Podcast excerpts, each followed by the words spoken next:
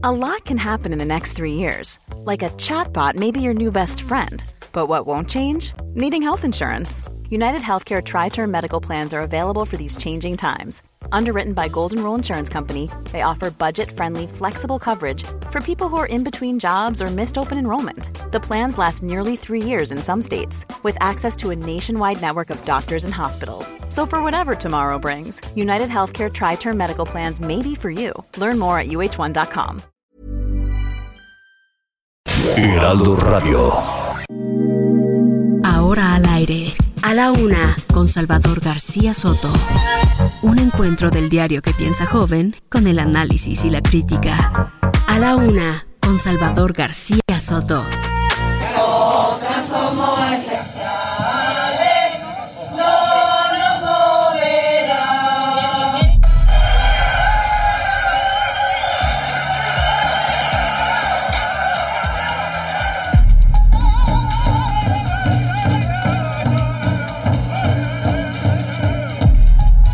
Esta cuarta ola de COVID-19 en México, eh, dominada por la variante Omicron, y ya nos encontramos en la fase de descenso. Agradezco sus palabras y su defensa. Su amistad y su confianza son para mí mucho más importantes que cualquier cargo o empleo. Vamos a proponer eh, como embajadora para Panamá a la senadora suplente Jesusa Rodríguez.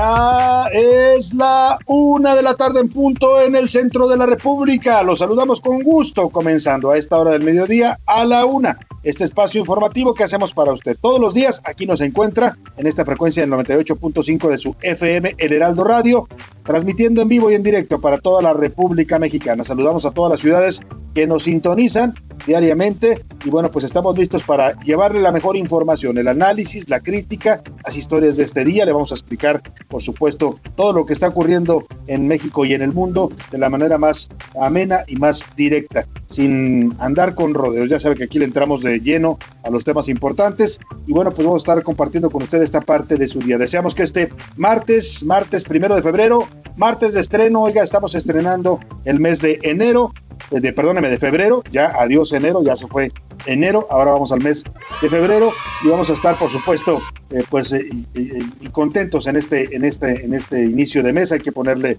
buena energía para que febrero nos traiga ya, si no viene el fin, por lo menos que baje ya esta cuarta ola de contagios de COVID que todavía tenemos intensa en México. Los temas que le tengo preparados en este martes, le platico, eh, pues como dijo el hashtag, un acosador no fue embajador. O diría Juan Gabriel, pero qué necesidad.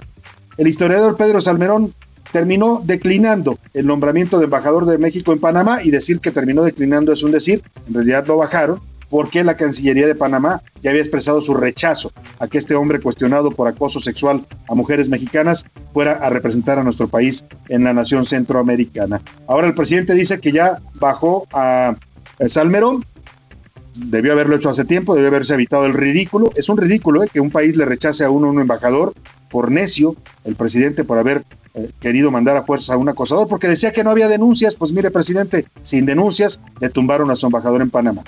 Y ahora propone a Jesús Rodríguez, senadora suplente, una mujer actriz, fundadora del bar El Hábito, ¿no? Vamos a ver cómo nos representa la señora Jesús Rodríguez, una mujer del medio actoral y cultural acá en México, fundadora del teatro de cabaret en nuestro país. Ella va a ser la nueva representante de México en Panamá. Y decidido, Ricardo Aldana, cercanísimo de Romero de Chance, ganó la elección interna del sindicato petrolero. Oiga, se suponía que con estas elecciones en los sindicatos iban a cambiar los charros sindicales, pero ¿qué quiere? Pues sigue, seguramente hubo algún tipo de pacto porque con la 4T, porque ahora el señor Aldana va a ser el, nuevo, el dirigente de este sindicato y es el que le manejaba los dineros a Romero de Champs. O sea, en sentido estricto, Romero de Champs va a seguir controlando al sindicato petrolero. Es el resultado de la elección que ayer le estuvimos reportando. Y bueno, pues vamos a ver que si hay impugnaciones o no a este proceso. Arrancan. El Congreso de la Unión inició ya su periodo ordinario después de unas largas vacaciones. Se echaron, estos del Congreso no se echan el Guadalupe Reyes, esos, ellos echan el Guadalupe Candelaria, literalmente, ¿eh? Guadalupe Candelaria, porque están empezando apenas sus sesiones después de casi dos meses de vacaciones. Y benditos paisanos, las remesas enviadas a México el año pasado alcanzaron un máximo histórico de 50, 51 mil 594 millones de dólares. Oiga, yo no sé cómo le hacen los paisanos porque están genere y genere dólares, ¿no? Y mandando a México. Hay quienes ya empiezan a sospechar de este incremento tan eh, alto de las remesas, ¿no? Por ahí hay versiones de si no se está usando este mecanismo para lavar dinero, pero quién sabe, ¿no? Por lo pronto, gracias a los paisanos que siguen mandando sus dólares.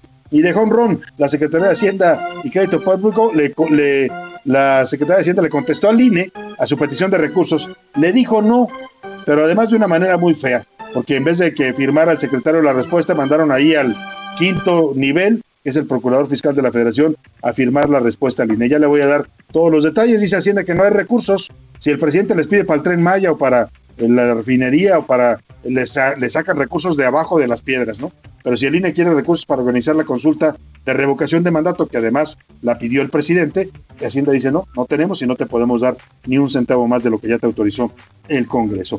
En los deportes, Adiós vaquero, como dicen, después de 22 temporadas y 7 Super Bowls, el legendario Tom Brady anunció y ya confirmó su retiro de la NFL después de varios días de rumores sobre si seguía o no en el emparrillado. Además, la Liga Femenil MX hizo historia con el primer traspaso de una jugadora mexicana que va ahora a jugar en la Liga Femenil de los Estados Unidos y el traspaso se hizo con criptomonedas. Nos va a contar Oscar Mota de todo esto en los deportes. Quédese con nosotros aquí en A la Una, tenemos la mejor información, las mejores historias, el mejor análisis y la crítica en la radio mexicana. Para que usted participe con nosotros y nos ayude a hacer este programa que es suyo, le hago las preguntas de este martes para que le entremos al debate sabroso de los temas públicos. Esta es la opinión de hoy. Y le tengo tres temas el día de hoy. el primero, bueno, dos en realidad son el mismo, pero lo dividimos en dos partes. El primero es sobre la, pues, la noticia de que Pedro Salmerón ya no va a ser embajador de México en Panamá. Esto después de que la Cancillería panameña pues dijera que no querían allá a un hombre con estos antecedentes, acusado de acosar sexualmente a mujeres. Eh, yo, ¿Usted cree que a partir de que ya no será embajador, las denuncias que han hecho mujeres mexicanas en contra de Pedro Salmerón deben, deben investigarse y castigarse porque es un delito? ¿Ya no deben investigarse porque ya es suficiente castigo con que no sea embajador? ¿O cree que la 4T seguirá protegiendo al señor Salmerón? La segunda pregunta es, después de este rechazo del gobierno de Panamá, que es algo en el mundo diplomático bastante feo, ¿eh? Yo le decía, no es cualquier cosa, es como si usted pues manda a un representante a una fiesta y no lo dejan entrar, ¿no? O sea, usted no puede ir. Dice, yo no puedo ir a tu fiesta, pero voy a mandar a mi esposa. Y llega su esposa y le dice, no, tú no eres bienvenida. Bueno, pues algo así le hicieron a México en términos diplomáticos. No quisieron al embajador que proponía el presidente López Obrador. Es un desaire en términos diplomáticos. Es el derecho también del país a donde va a decir sí o decir no. Y después de esto yo le pregunto, ¿usted cree que la diplomacia en México, una diplomacia que déjeme decirle, tiene reconocimiento a nivel internacional. El Servicio Exterior Mexicano es reconocido como uno de los servicios diplomáticos mejores del mundo. ¿Usted cree que con esto la diplomacia mexicana queda en ridículo total por proponer a un depredador sexual? ¿O no? Hicimos un papel digno porque se retiró a tiempo la propuesta del señor Salmerón. O como dijo el filósofo de Juárez, pero qué necesidad. Y bueno, Finalmente le pregunto en otro tema que tiene que ver con este escándalo de la casita de Houston del hijo del presidente López Obrador, José Ramón López Beltrán. Hoy el presidente, después de que ayer había dicho, pues eh, eh, parece que la señora tiene dinero, al parecer la señora tiene dinero, diciendo que pues todo era dinero de la, su nuera, de la nuera Caroline Adams, lo cual sonó muy parecido a aquel dicho de Peña Nieto de que la casa era de la señora, ¿no? La única diferencia es que Peña Nieto dijo, no, la casa es de la señora, ella tiene dinero. el presidente pues dijo lo mismo, ¿no? No, la casa es de la señora, ella tiene dinero. Bueno, pues hoy dice que finalmente sí, que acepta que se investiguen a sus hijos, ¿no? Que, que, los investiguen y que él no va a meter las manos. Algo muy parecido a lo que dijo cuando a sus hermanos Pío y Martín Jesús los agarraron recibiendo dinero en efectivo. También dijo que los investiguen. Eso fue hace más de un año y no ha pasado nada con las investigaciones. Yo le pregunto, si usted cree que a los hijos del presidente sí se les va a investigar y, va, se documentará si hay o no un conflicto de interés, o solamente es un dicho del presidente para salir del paso, o de plano, el hijo de López Obrador saldrá tan impune como salió en su momento Angélica Rivera, la gaviota. ¿Qué piensa usted de estos temas? 5518 41 51 99 es el número donde nos puede marcar y mandar sus comentarios y opiniones, lo puede hacer en mensaje de texto de voz. Aquí de cualquier de las dos formas su opinión cuenta y sale al aire. Ahora sí vamos al resumen de noticias porque esto como el martes y como el mes de febrero ya comenzó. En aumento. Durante 2021, el valor de las ventas internas de gasolinas de petróleos mexicanos creció 44.25%. Sin novedad. Elementos del heroico cuerpo de bomberos atendieron un incendio registrado ayer por la noche en el metro Tlalpan, justo en la colonia Country Club en la alcaldía Coyoacán. Palomeada. La Administración de Alimentos y Medicamentos de Estados Unidos dio la aprobación completa a la vacunación contra el COVID-19 de Moderna para personas de 18 años o más. Emprendedores. Las empresas de tecnología financiera crecieron 16% durante el año pasado, con lo que ya integran un ecosistema de 512 startups fundadas y operando en el país. Otra vez. La primera ministra de Perú, Mirta Vázquez, renunció este lunes al tiempo que el presidente Pedro Castillo anunció nuevamente cambios en el gabinete con la intención de renovar su equipo de gobierno. Una de la tarde con 10 minutos. Vamos a la información en este martes, martes soleado en la Ciudad de México, 22 grados centígrados la temperatura. Y bueno, en el Congreso de la Unión, hoy reanudaron actividades después de unas vacaciones de casi mes y medio. ¿eh? Se avientan las vacaciones largas los señores diputados y senadores y están reanudando hoy las eh, sesiones del nuevo periodo ordinario. Un periodo importante porque se van a discutir tres reformas constitucionales que quiere el presidente y que son de gran calado. La primera, la reforma eléctrica, que ya está desatando no solo polémica, sino una guerra entre el bando que está a favor y el bando que está en contra. Eh, también está la reforma electoral que pretende modificar al INE y por ahí dicen también, pues de paso, apropiárselo en la 4T o controlarlo. Y la reforma que pretende llevar a la Guardia Nacional al ejército ya de manera formal, ¿no? De manera oficial, porque ya en los hechos la Guardia depende del ejército. O sea, quien manda en la Guardia Nacional, que se supone que es civil, son los militares. Pero lo que quieren es pues darle legalidad a una ilegalidad que están cometiendo, ¿no? Porque la ley dice que la Guardia Civil era un cuerpo, eh, eh, un cuerpo eh, perdóneme, la Guardia Nacional era un cuerpo civil que debía ser manejado y administrado por civiles. Pues en los hechos los que mandan ahí son los generales del ejército, por eso pues ahora el presidente quiere legalizar esta ilegalidad en la que ha incurrido su gobierno. Pero vamos contigo, Elia Castillo, para que nos cuentes cómo inició este periodo ordinario y cuál es el ambiente ahí en San Lázaro, donde pues vienen tiempos turbulentos. Elia, buenas tardes.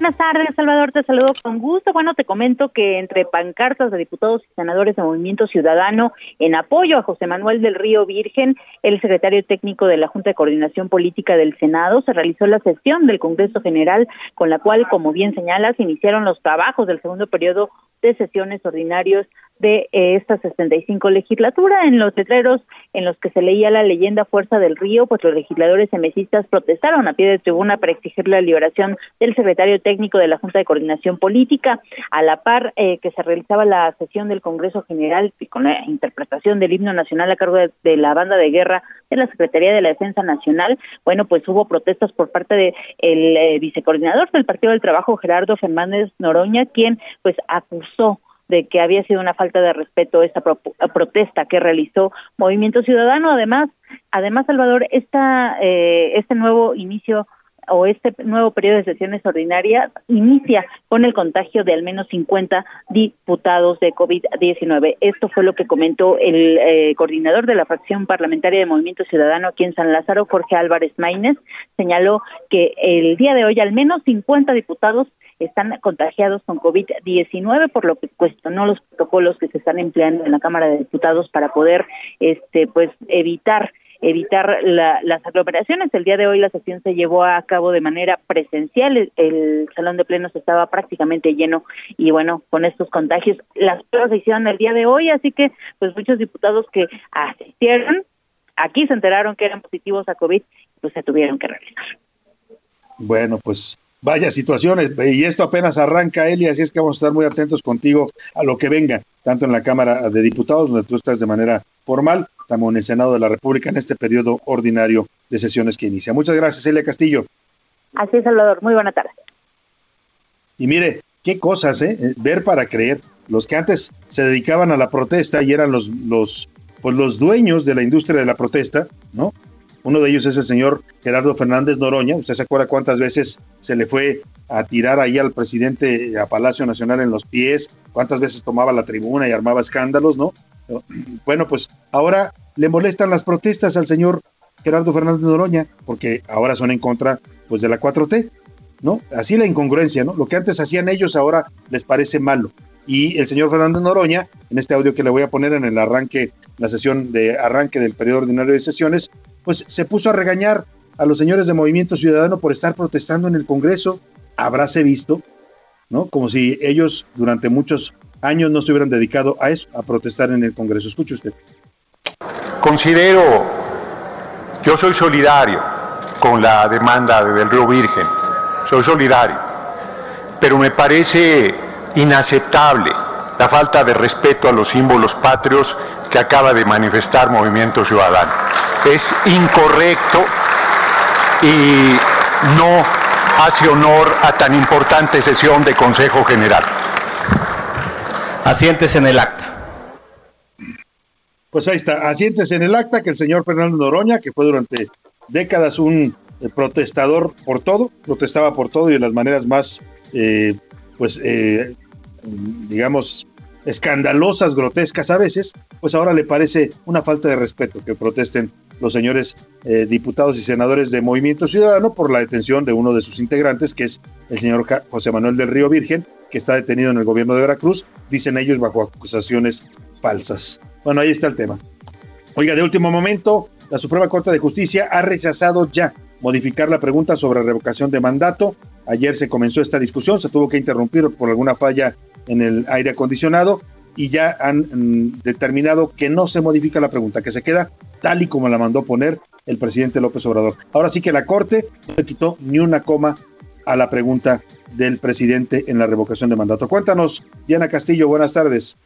Perdóname, Diana Martínez. Discúlpame, Diana. Salvador, buenas tardes. Pues sí, la Suprema Corte de Justicia de la Nación rechazó invalidar la parte de la pregunta de la consulta sobre revocación de mandato que infiere la ratificación del presidente Andrés Manuel López Obrador. Esto significa que la pregunta se queda eh, como originalmente la aprobó el Congreso de la Unión. El Pleno del Máximo Tribunal continuó con el debate de esta acción de inconstitucionalidad que presentaron diputados de oposición contra diversos artículos de la Ley Federal de Revocación de Mandato. Esto porque consideraron que el legislador se excedió en sus facultades al modificar la naturaleza de este ejercicio participativo, pues se incluyeron elementos de una ratificación bueno, pues ayer lo comentábamos, el ministro Jorge Mario Pardo Rebollero propuso invalidar una porción de esta pregunta, pero no se reunieron los ocho votos necesarios para aprobar lo que planteó, faltó un voto.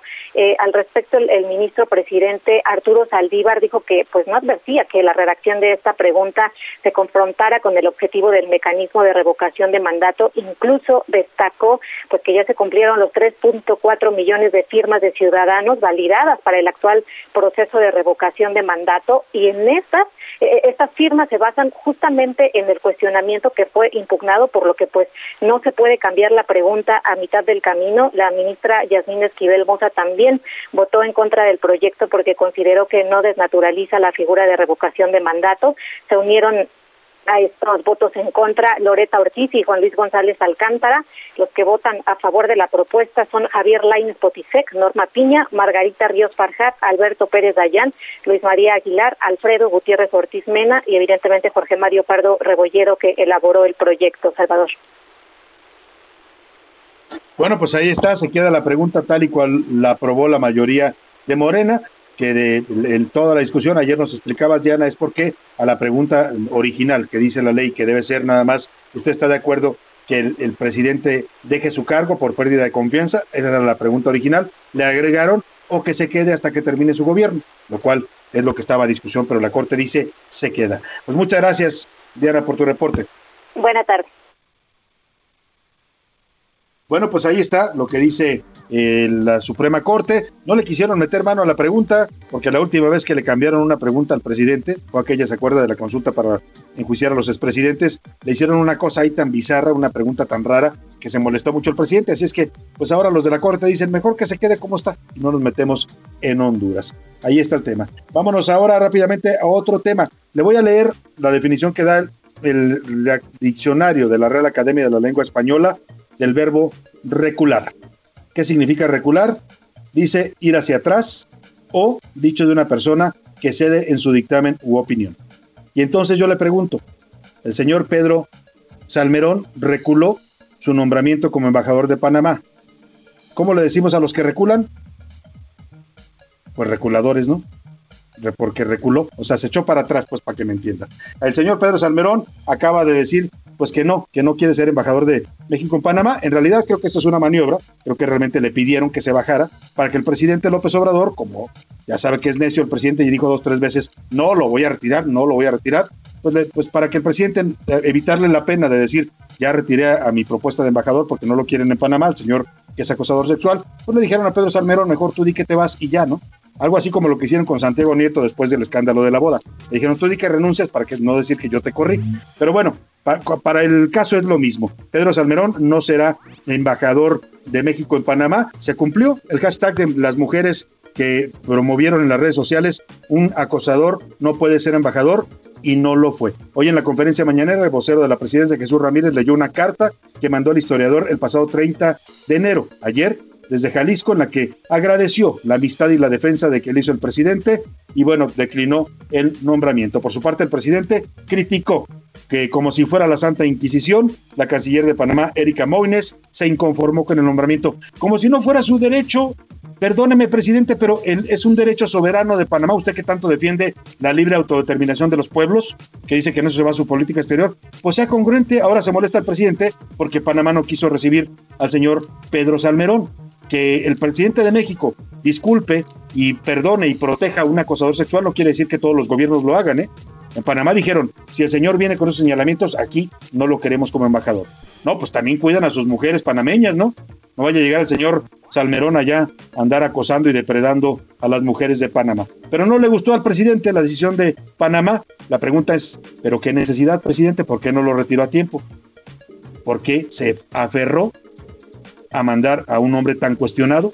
Como si no hubiera mexicanos honorables, mandaron a un acosador sexual a representarnos en Panamá y, lógicamente, el gobierno de Panamá se lo rechazó. Esto fue lo que dijo el presidente.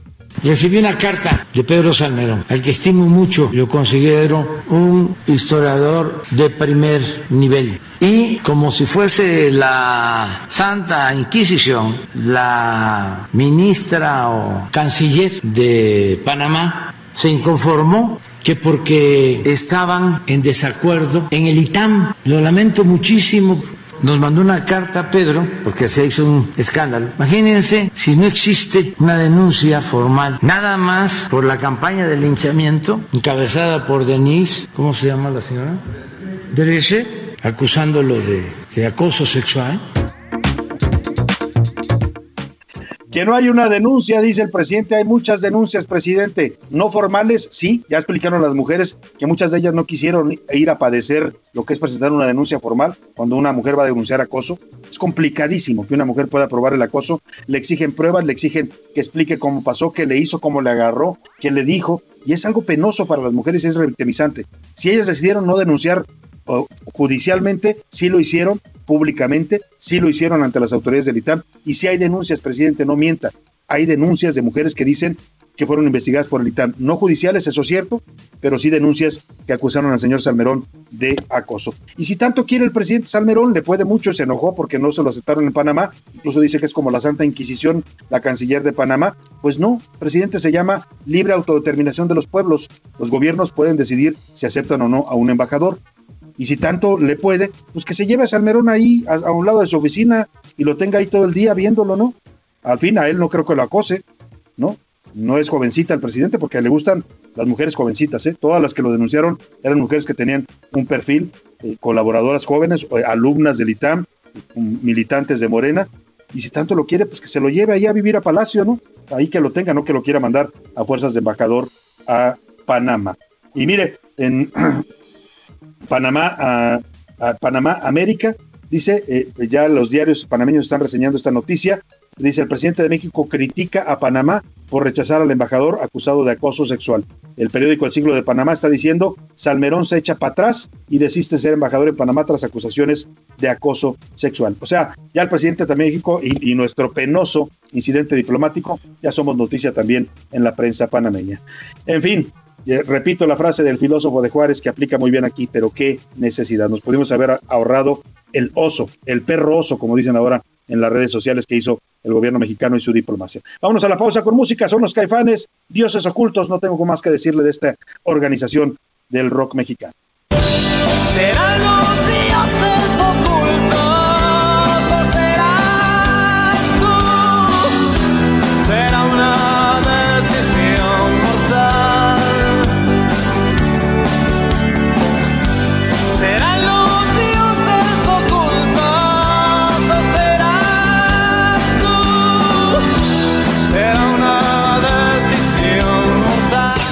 Escuchas a la una con Salvador García Soto. En un momento regresamos. Heraldo Radio, la HCL se comparte, se ve y ahora también se escucha.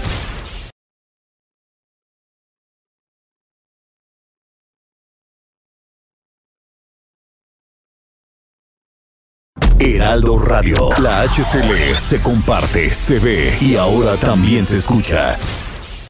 Sigue escuchando A la Una con Salvador García Soto. Ahora, la rima de Valdés. O de Valdés, la rima. Pero ¿cuál es el problema? Tranquilo, no sea usted gacho. Esa casa en el gabacho de López Beltrán o Chema, que no se convierta en un tema. Malo lo de la gaviota con su linda casa blanca.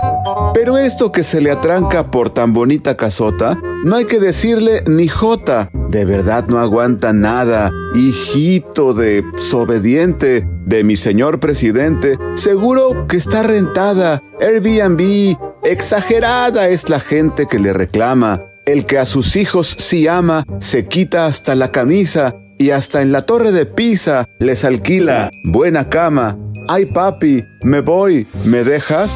Debo hacerme de un futuro. Mi domingo, te lo juro, me lo mandas para Texas. Al fin son retepend... Eh, muy añejas las rencillas con la gente. Soy hijo del presidente. También soy un desgarriate.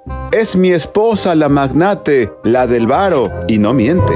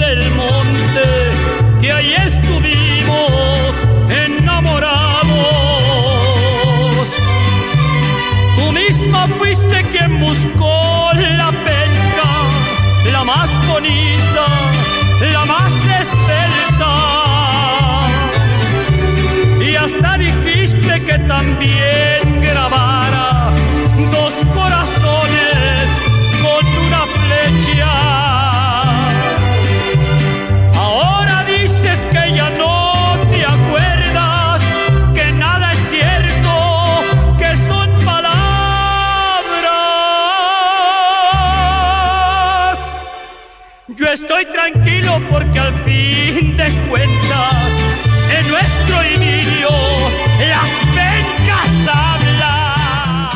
Una de la tarde con 32 minutos, las pencas hablan, decía el gran Vicente Fernández en uno de sus primeros grandes éxitos. Recordamos también al Charro de Huentitán, porque esta semana estamos hablando de música que trata sobre leyes. Ya sabe que es Día de la Constitución el próximo sábado, que también estamos hablando de religiones, de la, el respeto entre distintos credos y por supuesto de la libertad de expresión. Ayer asesinaron a otro periodista en México, el periodista Ricardo Toledo, allá en Michoacán. Eh, lo asesinaron de manera brutal, como suelen asesinar a los periodistas, y de manera impune. Eh, hay una carta que culpa al cártel Jalisco Nueva Generación y dice que por meterse con la familia en Michoacán. Pues así están las cosas con los periodistas. Cuatro periodistas ya con este asesinados en lo que va de este año, 29 periodistas muertos en lo que va del gobierno de López Obrador, y cuéntele para atrás, más de 165 periodistas asesinados desde, desde 2000 a la fecha. Por eso estamos hablando de estos temas también musicalmente. Y bueno, pues hay todo tipo de leyes, pero decía Vicente Fernández que la buena, la buena es la ley del monte, ¿no? Para una ley amorosa y pasional. Cuando usted grabe su nombre en la penca de un maguel con alguien, esa unión no la separa nadie. La misma noche que mi amor cambiaste, también cortaste aquella penca. A la una, con Salvador García Soto.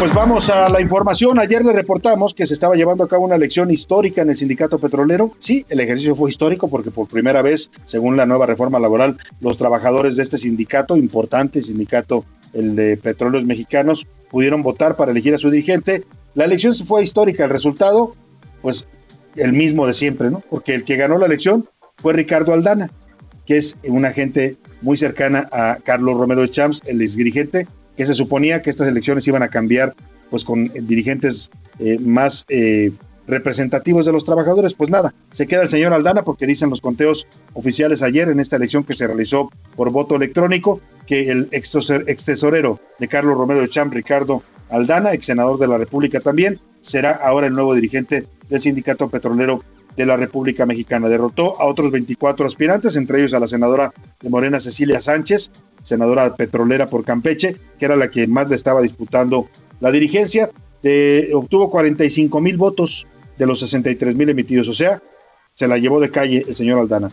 Aparentemente dicen, todo fue limpio, aparentemente, porque ayer había denuncias eh, de trabajadores petroleros que decían estar siendo presionados y hostigados para votar a favor del señor eh, Aldana. Por lo pronto así escuchaban los seguidores ayer por la noche afuera de las oficinas del sindicato en la colonia Buenavista, aquí en la Ciudad de México, celebrando el triunfo de, pues iba a decirle de Ricardo Aldana, pero creo que más bien celebraban el triunfo de Romero de Champs, que está de regreso con su compadre Aldana.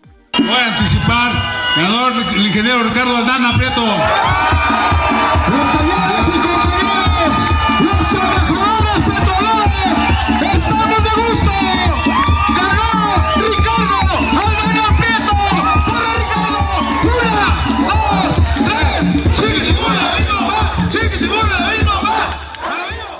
Pues así de felices andaban los seguidores de Ricardo Arana y cómo no, oiga, pues van a seguir controlando uno de los sindicatos que más dinero recibe, dinero público, ¿eh? dinero que le entrega Petróleos Mexicanos, tienen un contrato colectivo privilegiado en lo que les pagan todo, ¿no? Se pueden pensionar a partir de los 50 años, tienen su sueldo íntegro cuando se pensionan, tienen días de vacaciones, vales de gasolina. No, hombre, ya quisiera ser uno trabajador petrolero para tener todas esas prestaciones, muy parecidas a las que nos dan aquí en el Heraldo de México, ¿eh? déjame decirle, muy parecidas en el sindicato de petrolero. Bueno, es broma. Oiga, vámonos a, a otro tema. Todavía, bueno, para este mismo tema, más bien quiero decir lo que va a pasar ahora. Ganó la elección, no se sabe todavía si va a ser impugnada por otros candidatos, pero por lo pronto no hay fecha definida para la toma de posesión. Vamos con Adrián Arias, nuestro reportero de temas energéticos que estuvo siguiendo ayer de cerca esta elección histórica en el Sindicato Petrolero. ¿Cómo estás, Adrián? Muy buenas tardes.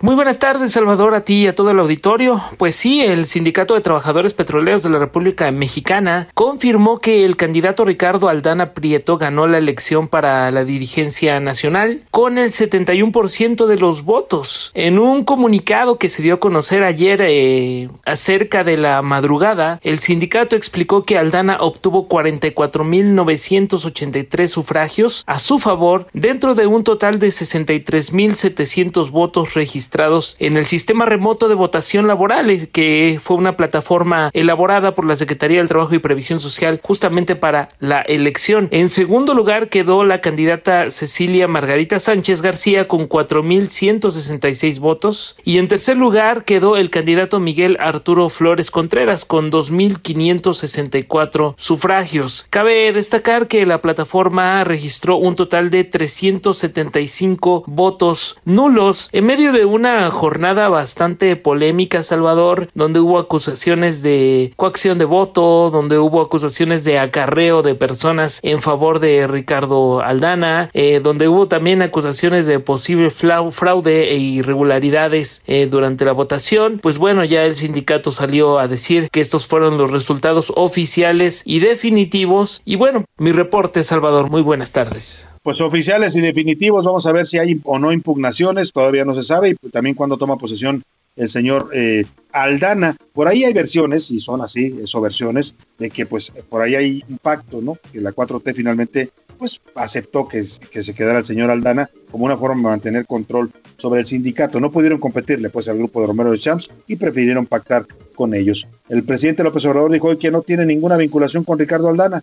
Dijo que en su administración no hay sindicatos de Estado ni candidatos predilectos como antes. Comentó que va a ser la Secretaría del Trabajo la que se pronuncie sobre este proceso y sobre los antecedentes de Aldana Prieto. El hecho de que le decía yo, es fue el tesorero y financiero muy cercano al señor Carlos Romero de Champs. También dijo el presidente que garantizaron una votación libre y secreta y que si hay denuncias de irregularidades, pues las presenten ante las autoridades.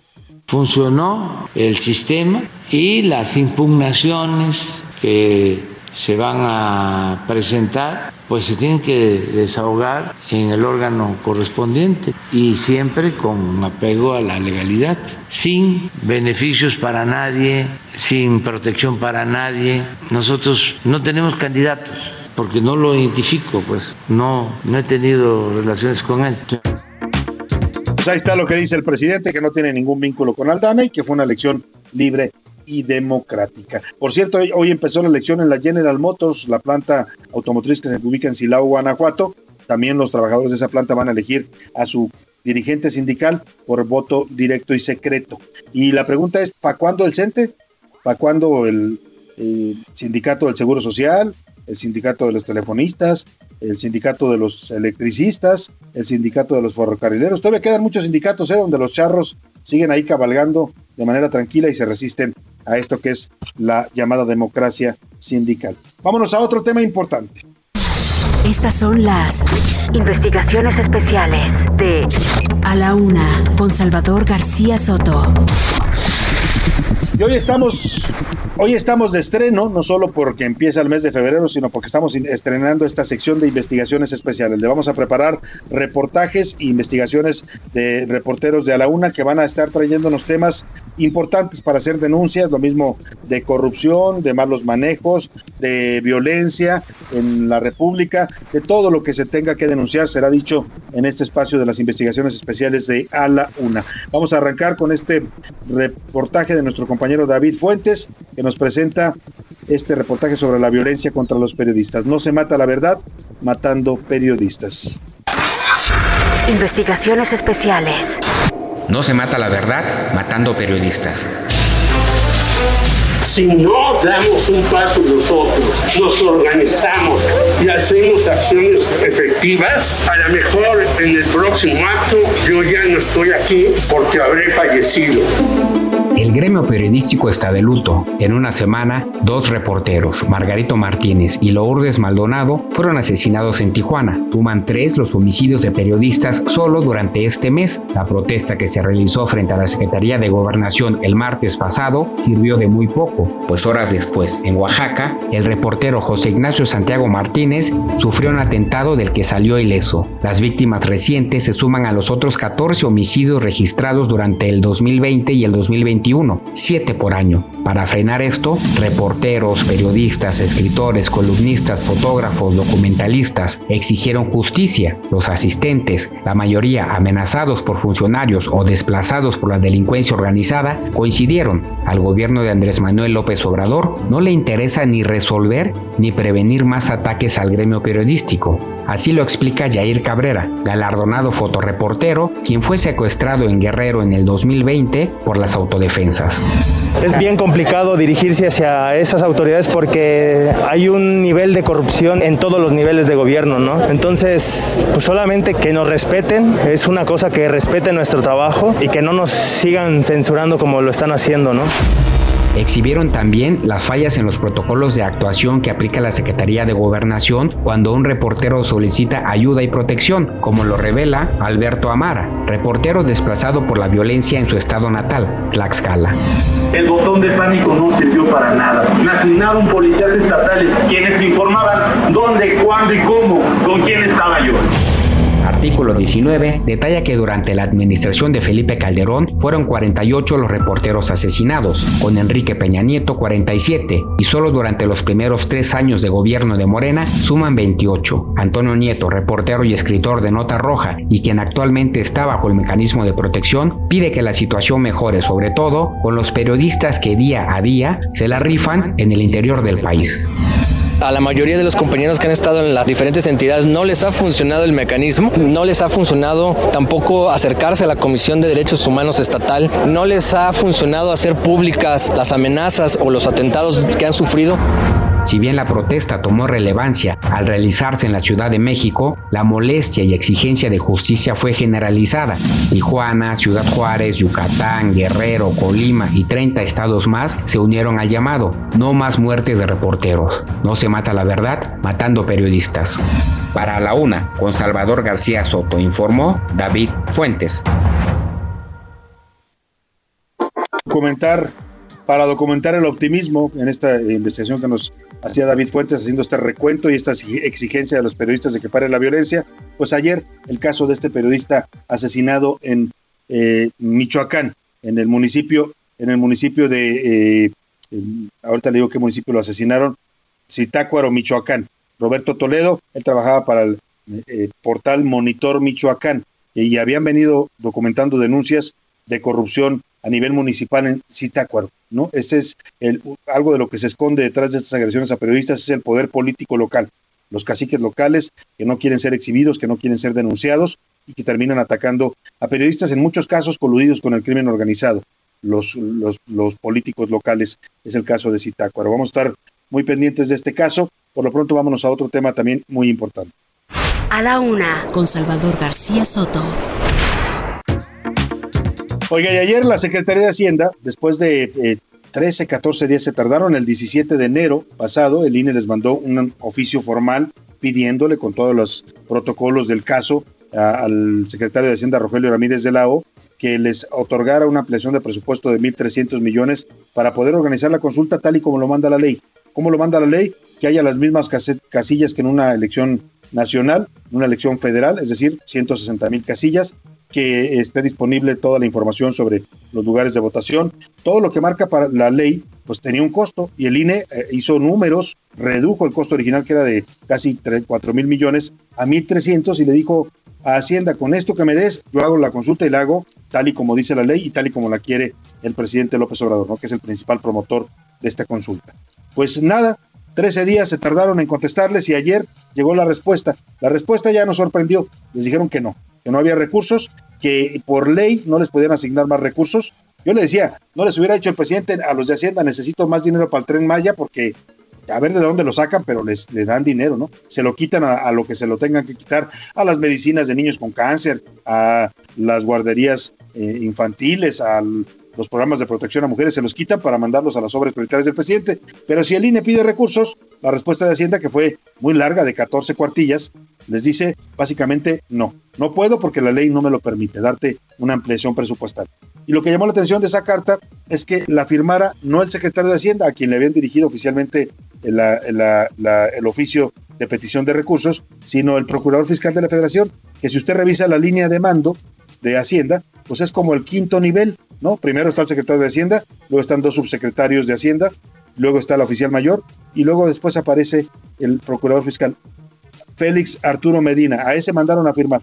Así pues, para que quede claro el mensaje de desaire y de pues algo de soberbia también en contra del INE. Cuéntanos, Elia Castillo, de esta respuesta que da ya oficialmente Hacienda al INE. Muy buenas tardes, Salvador. Te saludo con gusto a ti al auditorio. Así es, el día de ayer la Secretaría de Hacienda y Crédito Público respondió al Instituto Nacional Electoral sobre su solicitud de ampliación presupuestal por 1.738 millones de pesos para realizar la consulta de revocación de mandato misma, Salvador, que rechazó tras argumentar que no está previsto en el presupuesto de egresos de la Federación 2022, que no cuenta con los recursos y que su prioridad es el combate a la pandemia por la COVID-19, pues pidió al órgano electoral realizar más ajustes a su gasto y realizar esta consulta con lo que tiene. A minutos antes de las 7 de la noche de ayer, el Instituto Nacional Electoral recibió la respuesta de la Secretaría de Hacienda en medio de la sesión extraordinaria del Consejo General de el INE. Ahí el secretario eh, ejecutivo Edmundo Jacobo leyó parte de esta respuesta de la Secretaría de Hacienda que cabe señalar, Salvador, pues fue firmada por Félix Arturo Medina Padilla, el procurador fiscal de la Federación, y no por el titular de la Secretaría de Hacienda, Rogelio Ramírez de la OI, y tampoco por ninguno de los subsecretarios, situación que pues cuestionaron más de uno de los consejeros, señalaron que no es el trato que se merece el Instituto Nacional Electoral, toda vez que pues el procurador fiscal está como cinco escalafones abajo del titular de esta dependencia. Muy bien, pues gracias por tu reporte, Elia Castillo, sin duda. Es un todo un mensaje, ¿eh? un desaire, un gesto de soberbia, poner a, firmar al quinto en la línea de mando de Hacienda y que no hubiera contestado el secretario de Hacienda, que es el que le dirige el INE su petición. Para hablar de esta negativa de recursos y de lo que va a pasar ahora con la consulta de revocación de mandato, que se va a hacer, pero habrá que ver en qué condiciones. Saludo con gusto a la línea telefónica al consejero electoral del INE, Ciro Murayama. ¿Cómo está, consejero? Muy buenas tardes. Salvador, muy buenas tardes. Pues llegó la respuesta, consejero, se tardaron, pero pues no sé si le sorprendió a usted que le dijeran que no o, cómo tomaron esta respuesta. Bueno, la verdad es que fue una un acto ya de una crónica muy anunciada en la cual se había adelantado una respuesta de tipo político, incluso antes de que ellos recibieran nuestro oficio con toda la argumentación de por qué se requiere los recursos para instalar las 161 mil casillas que el INE ha querido instalar el 10 de abril, pero pues la negativa política y la cerrazón eh, ya había sido anunciada desde antes. Ahora estamos pues en la necesidad de ver para cuánto nos van a dar los recursos propios. Eh, difícilmente vamos a reunir un tercio de las casillas que tenemos eh, pensado instalar. Va a ser algo parecido a lo que ocurrió con la consulta popular del primero de agosto del año pasado y bueno, la gente podrá estar tranquila de que si quiere participar en su sección cerca de su casa, no tan cerca como hubiéramos querido, va a haber una casilla donde pueda votar. Lamentablemente estos obstáculos que nos ha eh, puesto el gobierno y su grupo parlamentario, pues ahora se van a traducir en una serie de descalificaciones nuevas contra el INE, acusándonos de no hacer lo imposible, pero pues realmente tenemos una limitación material eh, muy fuerte que es esta decisión de eh, hacer dos cosas que son incompatibles, una elección nacional con eh, ausencia de recursos. Entonces el INE ha tomado determinaciones para cumplir con su responsabilidad, pero pues no va a haber todas las casillas que hubiera sido deseable. Esa es la consecuencia de la cerrazón gubernamental. Dice el dicho que nadie está obligado a lo imposible, 50 mil casillas, que va a ser algo muy parecido el ejercicio a lo que fue aquella consulta que llamaron para enjuiciar a los expresidentes, que no tenía nada de eso, pero va a ser muy parecido. O sea, la gente tendrá que, que quiera participar, tendrá que ir a buscar su casilla y caminar para llegar hasta donde esté ubicada. Así es, va a ser eh, una distancia relativamente cercana. Hay muchas casillas que son contiguas, es decir, vamos a votar y tenemos eh, de la A a la L y de la M a la Z divididas las casillas y están una junto al otro. Entonces, bueno, vamos prácticamente a, instalar una casilla eh, por cada tres, eh, de tal manera que no va a ser tan lejos trayecto, pero pues lo que nosotros pensábamos era cumplir al pie de la letra la ley que dice que tiene que ser tantas casillas como una elección federal y bueno, pues la verdad es que nos hemos ido encontrando con una serie de trabas, incluso de trampas. Ayer se conocían los datos de las firmas que se nos presentaron. Oiga, dijo, dijo usted que había... gente dice que no. Ajá, este dato le iba a preguntar. Que, no firmaron. Entonces, ¿qué pasó? A su domicilio. ¿Qué pasó con esa gente? ¿Qué pasó con esa gente que no, ellos dicen que ni siquiera eh, sabían de que se usaron sus datos? Pues lo que pasa es que la ley nos mandata hacer esta verificación muestral y eh, de la muestra que hicimos, aleatoria y representativa, el 25% de las personas dijeron, pues aunque hayan dado mi firma, yo no fui el que dio el apoyo. Entonces, pues ahí lo que estamos viendo es que alguien que tuvo acceso a datos del padrón, ya sea porque eh, maneja programas sociales, porque tuvo eh, datos confidenciales de la gente, pues lo vació de manera ilegal. También encontramos que casi 18 mil muertos eh, se presentaron sus firmas y sus nombres como si estuvieran respaldando esto cuando eran personas ya fallecidas. Entonces, sí estamos encontrando una serie de conductas muy lamentables, muy arbitrarias, típicas de la picaresca del viejo fraude electoral y por eso es tan importante que el INE pues sea un organismo autónomo, independiente del partido en el gobierno, sea este el que sea, para evitar que estas estos lastres de la anticultura democrática que todavía persisten en nuestro país, pues puedan afectar los ejercicios democráticos, sobre todo por las elecciones eh, donde se eligen gobernantes y representantes. Pues estaremos muy atentos, consejero Ciro Murayama, para ver lo que pues hará el INE, eh, estirando los recursos que tiene. Yo creo que va a ser un ejercicio eh, bueno, pero que, pues, como dice usted, seguramente empezará a ser cuestionado y torpedeado otra vez el INE por supuestamente no querer hacer las cosas bien, aunque no le dejaron otra opción más que pues hacerlas con los recursos que se tienen. Vamos a estar muy atentos a este tema y le agradezco mucho, como siempre, consejero, el poder conversar con usted. Al contrario, el agradecido soy yo. Buenas tardes. Muy buenas tardes al consejero electoral Ciro Murayama. Pues sí, ¿eh? no les dieron recursos, lo van a hacer como puedan, 50 mil casillas, que no es menos, ¿eh? Quien quiera participar, pues que busque su casilla y vaya y, emita su opinión. 300 mil voluntarios va a tener el INE. Yo creo que va a ser una consulta digna, no como quería la ley, que fuera similar a una elección, pero bueno, para eso alcanzó y el gobierno no quiso soltar más recursos. Me voy a la pausa y vuelvo con usted con más aquí en A la Una. Escuchas A la Una con Salvador García Soto. En un momento regresamos. Heraldo Radio 98.5 FM, una estación de Heraldo Media Group, transmitiendo desde Avenida Insurgente Sur 1271, Torre Carrachi, con 100.000 watts de potencia radiada. Heraldo Radio. Ya estamos de vuelta con A la Una, con Salvador García Soto.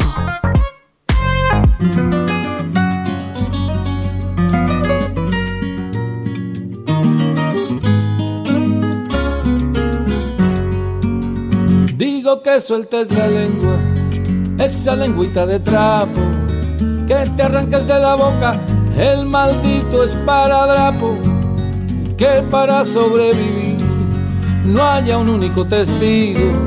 No sé si sabes, amigo, lo que te quiero decir. Di que sí o di que no, pero no te calles nada. Habla por esa boquita de lo que te dé la gana.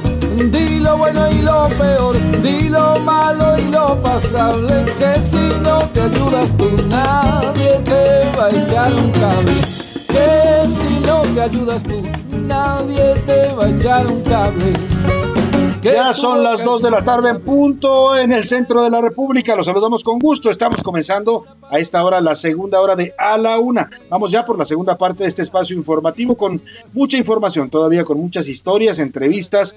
Vamos a estar escuchando también sus opiniones, pues tenemos todavía mucho para compartirle en esta segunda hora. Vamos a tener temas importantes y estamos arrancando con esta canción de Javier Rubal, un cantautor español eh, y arreglista que hizo este himno en contra de los silencios impuestos. Que nadie le diga que se calle, usted tiene libertad de expresión. Está consagrado en este país en la Constitución, en el artículo sexto. Usted puede decir lo que piense sin que nadie le limite. Les guste o no les guste a algunos, ¿eh? porque hay algunos que nos critican y dicen, son una bola de no sé qué por criticar al gobierno, por criticar al presidente. Pues es nuestra libertad de expresión, es un derecho constitucional. A eso le canta Javier Ruibal.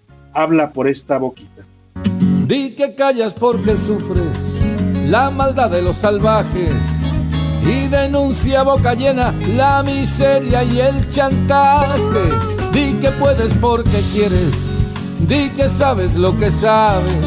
Nadie tiene la razón, la verdad de las verdades.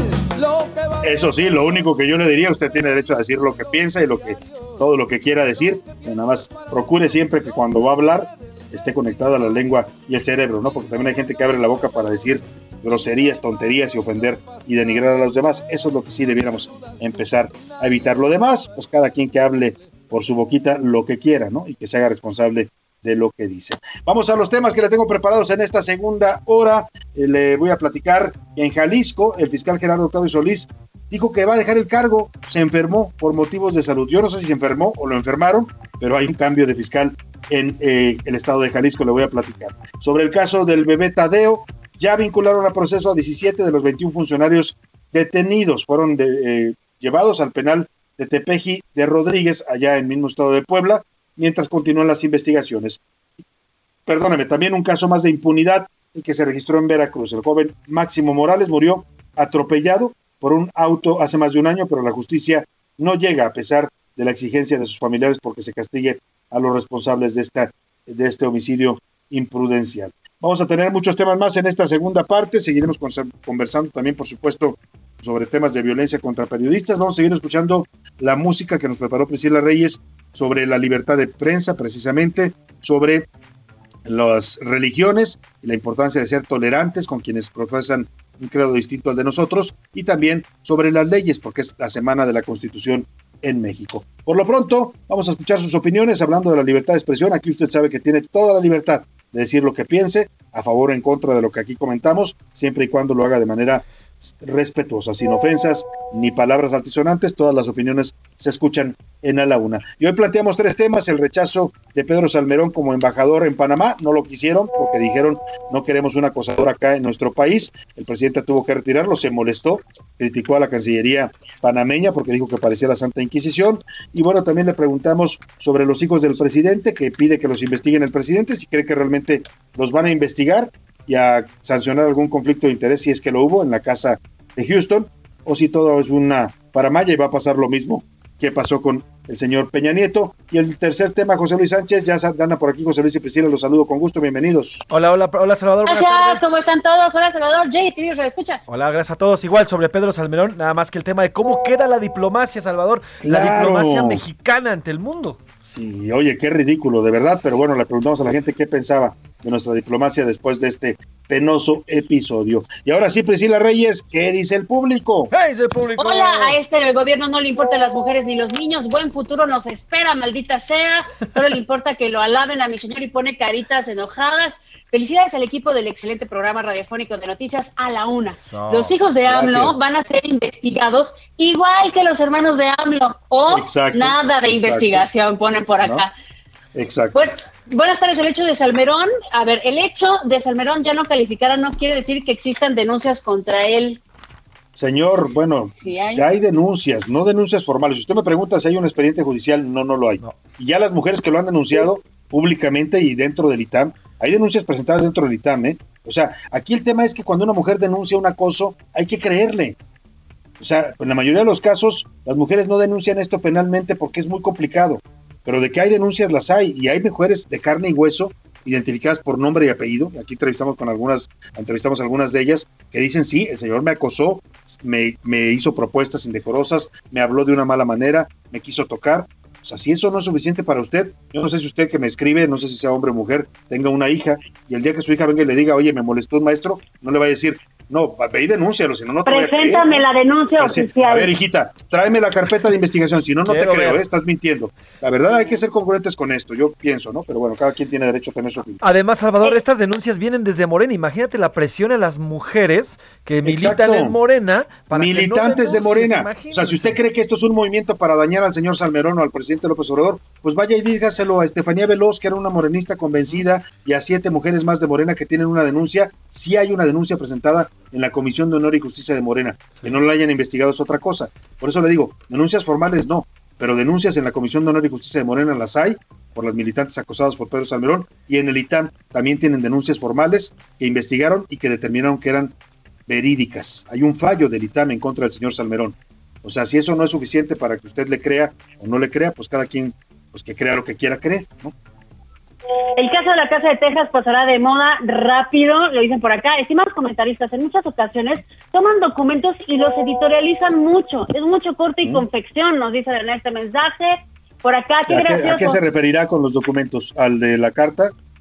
de respuesta. Bueno, es parte de lo que hacemos en, en este programa. El- si usted quiere ver el documento textual, ahí se lo comparto en este momento en mis redes sociales. Ahí está la carta de 14 cuartillas. Lo que yo le doy es una un punto de vista sobre lo que significa esta respuesta de Hacienda, nada más.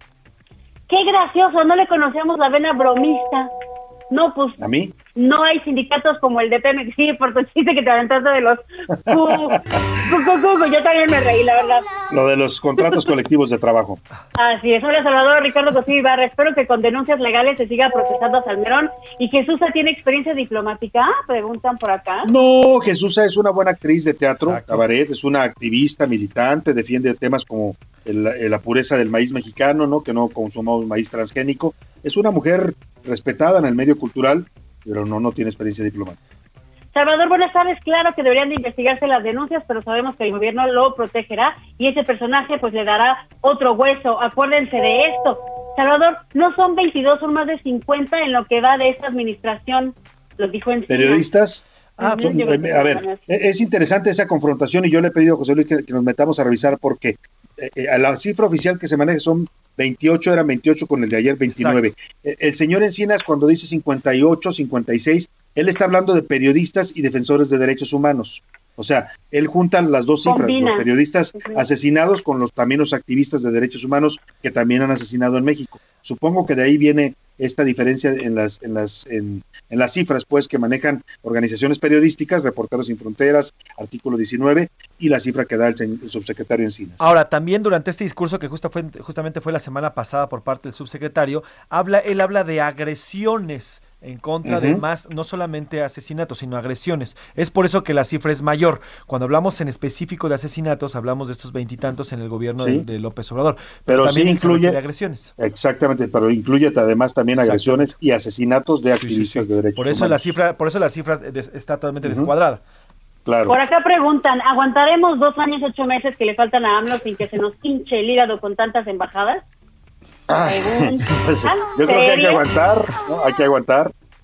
No nos queda de Buenas otra. tardes. Solo quiero agradecer el tiempo que nos dan con su programa. Aprovecho para comentar que desde ayer la página del SAT no funciona debido al nuevo régimen riesgo, pero al decir no funciona quiere decir que no se puede hacer prácticamente nada, ni solicitar constancia fiscal, Qué facturar. barbaridad. Está intermitente, lo intenté a las 12, a las 4, a las No. 7 y en este último pude presentar declaraciones para las 9.40, otra vez ya no funcionó. Yo, yo no entiendo Ay. por qué un organismo como el SAT, que es tan importante para el país, ¿no? Para este país y para cualquier otro, el organismo que recauda los impuestos, no tenga una página robusta, una página que funcione. Siempre son las mismas quejas, es un problema entrar a la página del SAT para hacer tu declaración a tiempo. Y luego si no la haces a tiempo te andan sancionando y te andan eh, molestando. Señores del SAT, inviértanle un poquito, quítenle un poquito al tren Maya y hagan una página que funcione, ¿no? Porque si quieren cobrar impuestos, como lo quiere hacer la señora Raquel Buenrostro, que es bastante dura en esto, pues que tenga una página que funcione y que no se esté cayendo a cada rato y haciendo sufrir y a los a los eh, contribuyentes, ¿no? Ojalá y trabajaran en eso, porque esto tiene años pasando, Priscila, esta problemática de una página que no funciona. No, y ahorita Salvador, que no puedes ir a citas porque escasean por la pandemia, Claro. pues entonces dices, ¿cómo resuelvo mi problema, no? Exactamente. Buenas tardes, No Salvador. No para nada. Buenas tardes, Salvador. AMLO nos tiene, nos tiene que dar explicaciones de por qué tiene tanta gente corrupta y delincuente en su gabinete y en su familia. Por acá, no, Salvador, otro delincuente manteniendo en Palacio, ya no, por favor, lo piden. Guillermo Villarreal, eh, saludos, Salvador. Priscila, los saludo desde Monterrey, lo de Panamá. Un ridículo más de la 4T. Da Uf. pena ajena. Saludos para Antonio Ayón desde Zapopan, Jalisco. Muchas gracias Mire, para Héctor. O- ojalá y solamente fuera para la 4T el ridículo, ¿eh? lamentablemente es para el país, porque quien Para todo el propone país. Este, para todos los mexicanos, porque quien propone esta figura, pues es el gobierno de México, y el gobierno de México nos representa a todos, más allá de el partido que esté en el poder, así es que, pues sí, sí es un ridículo, lamentablemente, un ridículo diplomático y también como país. Sí, de hecho, Último tal cual, saludo. tal cual los periódicos allá en Panamá no mencionan a la 4T o al presidente, No, dicen no, México, tal, México, tal, la prensa. no dicen el Panamá, presidente López. Obrador o Morena o la 4T, es el país el que propone a un embajador, él nos va a representar a todos. Qué Priscila. pena. Últimos mensajes. Jesús Pérez, gracias. Eh, Raúl Rodríguez Candia. Gracias Alberto de Colima también. Saludos hasta Córdoba, Veracruz que nos escuchan. A la delegación Álvaro, Álvaro Obregón también. Eduardo Herrera, gracias. Carola Guerra. Gracias, Salvador. No sabes la cantidad de mensajes a Mari Sánchez y nos siguen entrando. Sigan mandando bueno, sus mensajes sigan. al 55 18 41 51 99. Siempre es un gusto verlos, recibirlos y leerlos. A veces no alcanzamos a leerlos todos al aire, pero procuramos ir sacando todos y sobre todo. Pero todos los leemos, aunque sea fuera del aire. ¿eh? Todos los leemos, así es. Y ahora vamos a Twitter, la comunidad tuitera. ¿Qué opina de estos temas, José Luis Sánchez? Arroba ese García Soto, síganos, los invito y les recuerdo, no me canso de recordarles, arroba soy Salvador García Soto, también estamos en Instagram. Oigan, a ver, sobre la pregunta de eh, que se pidió que investigue el caso, hay un empate, un pequeño empate técnico, 47.2% dice que se debe de investigar el tema de los hijos y el 43.8% dice que van a salir impunes. O sea, piden investigar, pero también saben que, o, Pero o también no, que van a salir no confían en la investigación, pues no, que va a ser una investigación exactamente. real. Solamente el 9% dice que fue un dicho para salir el paso político. Sobre el tema de cómo quedamos en la diplomacia a nivel internacional, este es un rotundo 90% que dice que hicimos un ridículo, un perro oso, como dirán por ahí. Un perroso, Un perroso. El 16% dice qué necesidad, como diría el divo de Juárez. Y el 1.9% dice que hicimos un papel digno. Yo creo que el señor Salmerón votó aquí porque porque Seguramente. nadie más. Y sobre el tema de, de, eh, esta otra parte, pero el- el- lo de Panamá, ¿usted cree que las denuncias 42.9% deben investigarse estas denuncias que hay y el De acuerdo. 57.1% dice que la 4T va a proteger a Salmerón. La 4T sal- sacará el pecho por el, por el historiador. Bueno, pues ahí está, ya lo sacó el presidente varias veces y hoy volvió a decir que para él es un extraordinario his- historiador, una gran persona, por eso decía yo, pues que se lo lleve ahí a, a su despacho y ahí lo tenga, eh, pues, le dé una chamba ahí. Ya le han dado varias, ¿eh? Y no, la, no ha hecho muy buen papel el señor Salmerón. Vámonos rápidamente al cotorreo informativo en este martes, a ver qué nos traen Priscila y José Luis. Ya llegó la hora. ¿La hora de qué? La hora del cotorreo informativo. Iniciamos contigo, José Luis, ¿qué noticia nos traes? Salvador, antes de arrancar, escuchamos esto. Me tienes amarrado, ay, llama, bien. ¿Quién te trae amarrado, José Luis? No, a mí no, a mí no. Es un señor que se ha vuelto totalmente viral en redes sociales, pero mira, no a nivel nacional, porque esto ocurrió en Brasil, sino a nivel mundial. Ocurrió en Río Largo, Brasil, una provincia al sur de la entidad brasileña. Y es que es un señor, la imagen es totalmente descriptiva. Es un señor que está sentado con su gorrita como niño regañado en una clínica allá en esta provincia brasileña, pero está amarrado literalmente con una soga. Del otro extremo de la soga está su esposa que lo obligó, lo llevó amarrado a recibir su segunda dosis de vacuna contra el COVID-19 Así de porque plano. el señor no se quería vacunar. Amarradito le dijo, ni más, tú te vas a ir a vacunar, órale, vámonos. Y se lo llevó jalando hasta la clínica. Y ¿Qué bueno, tal? Al, fi- al final, con todo y el amarre, ahora sí que el amarre, le pusieron la vacuna que él no quería porque dijo que la primera le pegó muy feo y que se sentía muy mal.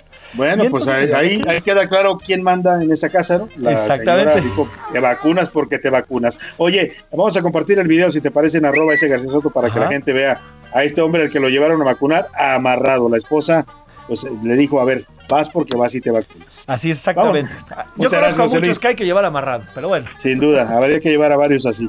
Priscila Reyes, ¿tú qué nos traes? Atención, señor, señoras. Oigan, si ustedes tienen por ahí un esposo, una pareja que no se hace cargo, Salvador, de sus hijos, se está volviendo viral. Ya se había vuelto viral, pero ahorita con más fuerza. Una página en Facebook en Saltillo. Está recibiendo puras denuncias de papás irresponsables, lo cual no es chistoso esto, eh, de hijos que no, no están siendo atendidos por los papás.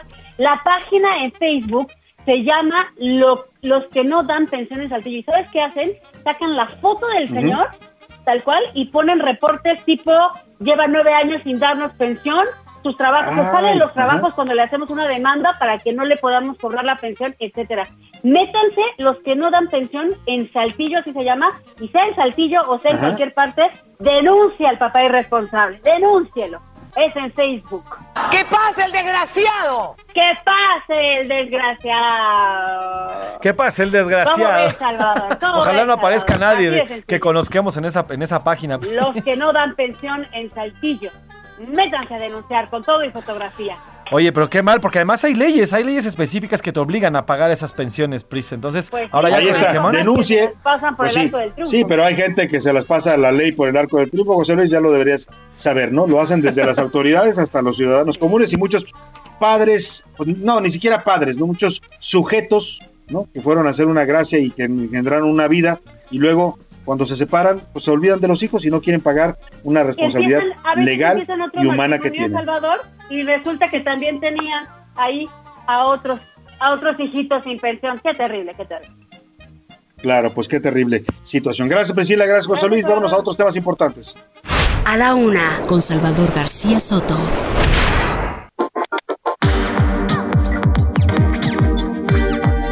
A otro tema importante, las remesas, benditas remesas. ¿Qué haríamos sin las remesas? Mira, la crisis que estamos viviendo ya en términos económicos, ayer lo confirma el eh, Producto Interno Bruto que da a conocer el INEGI, se cayó en el último trimestre del año, igual que se cayó en el tercer trimestre. Algunos dicen que esto es una recesión técnica, otros dicen desde el gobierno que no, incluso el eh, subgobernador del Banco de México, Jonathan Heath, dijo que no, que no había que exagerar, que todavía no estábamos en recesión. Mire, más allá de eso, la crisis, la crisis está fuerte, eso es una realidad, pero sin las remesas estaría peor. Están subiendo cada vez más las remesas, 51.594 millones de dólares llegaron ahora, un crecimiento de 27% con respecto al 2020. Cuéntanos, Verónica Reynolds, ¿por qué están mandando tanto dinero los paisanos allá en los Estados Unidos? Buena tarde. Buenas tardes, Salvador. Pues hoy el Banco de México dio a conocer los ingresos por remesas al cierre de 2021 y estas registraron una cifra histórica de 51.594 millones de dólares, lo que implicó que los connacionales en el extranjero enviaran 40.605 millones de dólares más respecto al 2020 o un crecimiento anual de 27.1%. Para solo el mes de diciembre, los ingresos por remesas provenientes del exterior ascendieron a 4.760 millones de dólares, los cuales se originaron de 12.5 millones de transacciones con un envío promedio de 381 dólares. Cabe destacar que este envío promedio se incrementó 12.4% respecto al 2020, a pesar de la elevada inflación y su impacto en los salarios reales y la caída en el total de migrantes empleados. Durante 2021, el 98.9% del total de los ingresos por remesas se realizó a través de transferencias electrónicas, sumando 51.045 millones de dólares, mientras que las remesas efectuadas en efectivo y especie sumaron 333 millones y las de Money Order 216 millones de dólares. Muchas gracias, Verónica Reynolds. Pues gracias a los paisanos que siguen mandando dinero. Eh, cada vez crecen más las remesas y bueno, con ellas se sostiene una buena parte de la economía familiar de este país. Vamos a otro tema importante. Se anunció que el gobierno iba a desaparecer a todos los órganos desconcentrados. Aquí se los dimos a conocer. Algunos de ellos realizan labores muy importantes, pero a este gobierno no le importa la labor que realicen. Los van a desaparecer para integrarlos a las secretarías de Estado. Uno de los organismos que quieren desaparecer es un organismo histórico para este país y fundamental en la pandemia del SIDA. Estoy hablando del Centro Nacional para Prevenir y Controlar el VIH-SIDA, el CONACIDA, pues, que ayudó a tantos mexicanos a librar esta enfermedad, a tantas familias, hombres, mujeres, padres de familia, mujeres em, contagiadas, fueron ayudadas por el CONACIDA. Bueno, pues ahora desaparecen el CONACIDA y lo van a integrar ahí como un despachito de Secretaría de Salud. Para hablar de ese tema hago contacto en la línea telefónica con Alain Pinzón, él es director general de VIH Libre, Vive Libre, e integrante también del Consejo Ciudadano para VIH e, e- e ITS, que es Infecciones de Transmisión Sexual en la Ciudad de México. ¿Cómo estás, Alain? Muy buenas tardes. Hola, muy buenas tardes, un gusto. Oye, tú como activista de estos temas, ¿cómo, ¿cómo toman esta decisión del gobierno de desaparecer un organismo tan importante para muchos mexicanos como es el CONACIDO?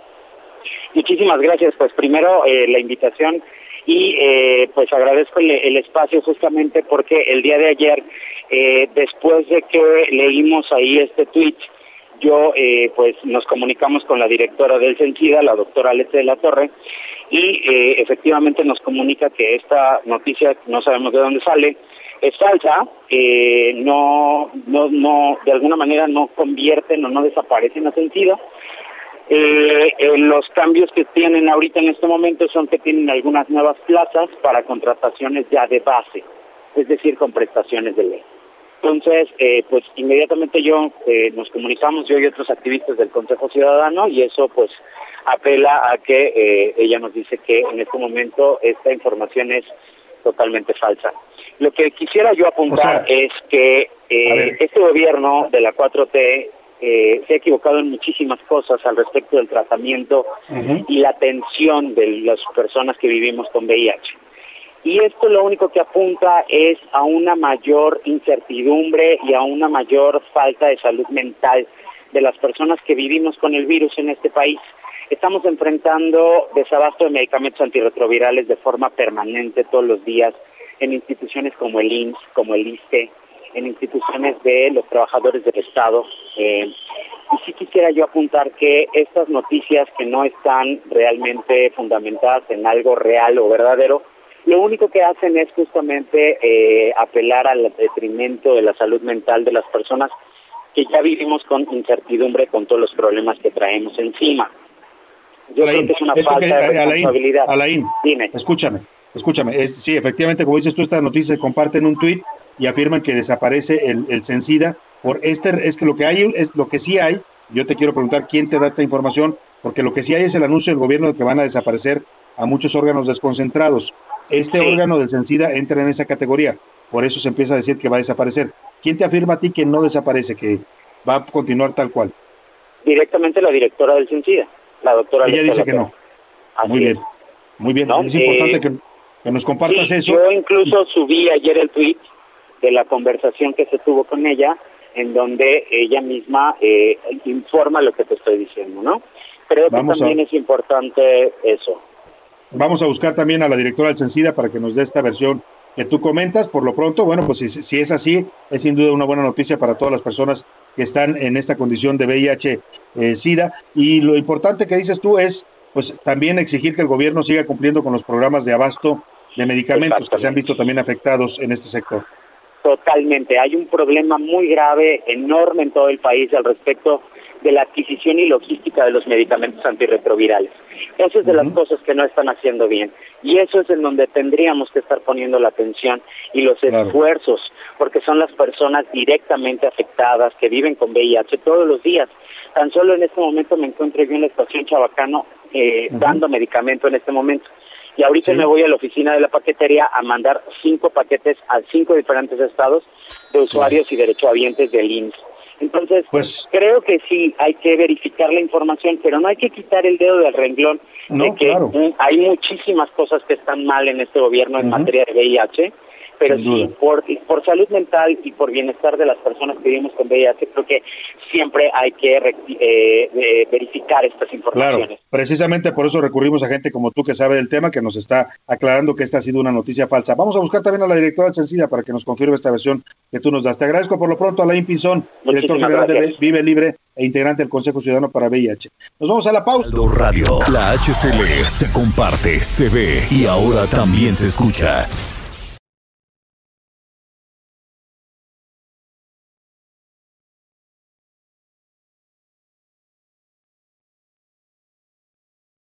Heraldo Radio 98.5 FM, una estación de Heraldo Media Group, transmitiendo desde Avenida Insurgente Sur 1271, Torre Carrachi, con 100.000 watts de potencia radiada. Ya estamos de vuelta con A la Una con Salvador García Soto. Bienvenido a tu dosis de buenas noticias. Mi nombre es Soy la Alegría.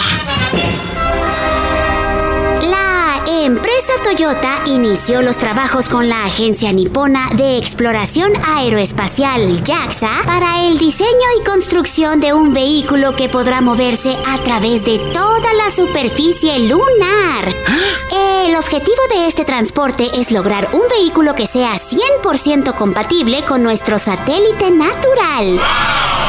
El proyecto llamado Toyota Land Cruiser será lanzado en 2029 y se espera que para ese año las primeras tres unidades sean lanzadas para el turismo espacial. ¡Ah! ¡Qué lunáticos!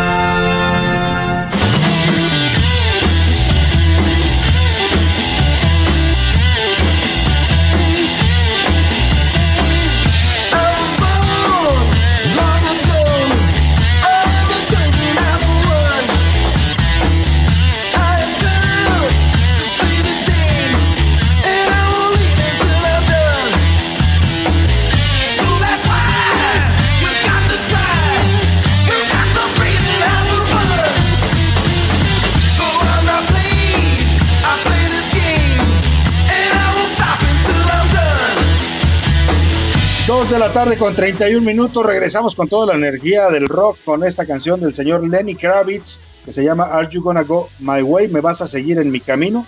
Esta me puso Priscila aquí que dijera yo el guapísimo neoyorquino, pero bueno, a ella le parece guapísimo. A mí no me. Bueno, sin duda es un talentoso el señor Lenny Kravitz. Escribió esta canción pensando en figuras mesiánicas de diferentes religiones que les piden que lo siga con fe sin importar nada, que deje todo atrás para que usted crea en lo que dice ese Mesías. Algunas veces son y han demostrado a lo largo de la historia ser peligrosos, llevan a la gente pues a hacer cosas eh, terribles, desde perder la vida hasta dejar su dinero, sus posesiones para seguir, eh, seguirlos de manera fanática. Son los fanáticos, los Mesías que existen, y vaya que existen, lo sabemos bien los mexicanos. Vamos con más información.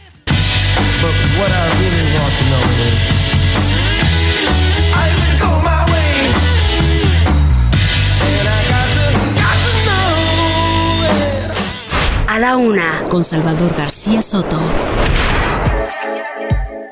Y oiga, los fiscales en este país, los fiscales que investigan los delitos, tienen una salud muy delicada, ¿eh? porque a cada rato, cuando los quieren correr, pues se enferman, Ya ha habido varios casos eh, cuando cambian los gobiernos, pasó en San Luis Potosí, el que estaba de fiscal, que todavía tenía varios años por delante, dijo, no, me siento muy mal, tengo problemas de salud, me voy porque seguramente lo presionaron para que se fuera.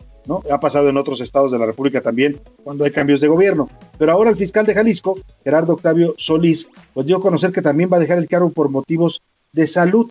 Ya habló al respecto el gobernador Enrique Alfaro, pues ya aceptó esta renuncia y dijo que la labor del fiscal, eh, pues en poco más de tres años, ha sido importante. ¿Qué hay detrás de esta renuncia o de este, de esta, sí, renuncia por motivos de salud del fiscal de Jalisco? Cuéntanos, Mayeli Mariscal, muy buenas tardes.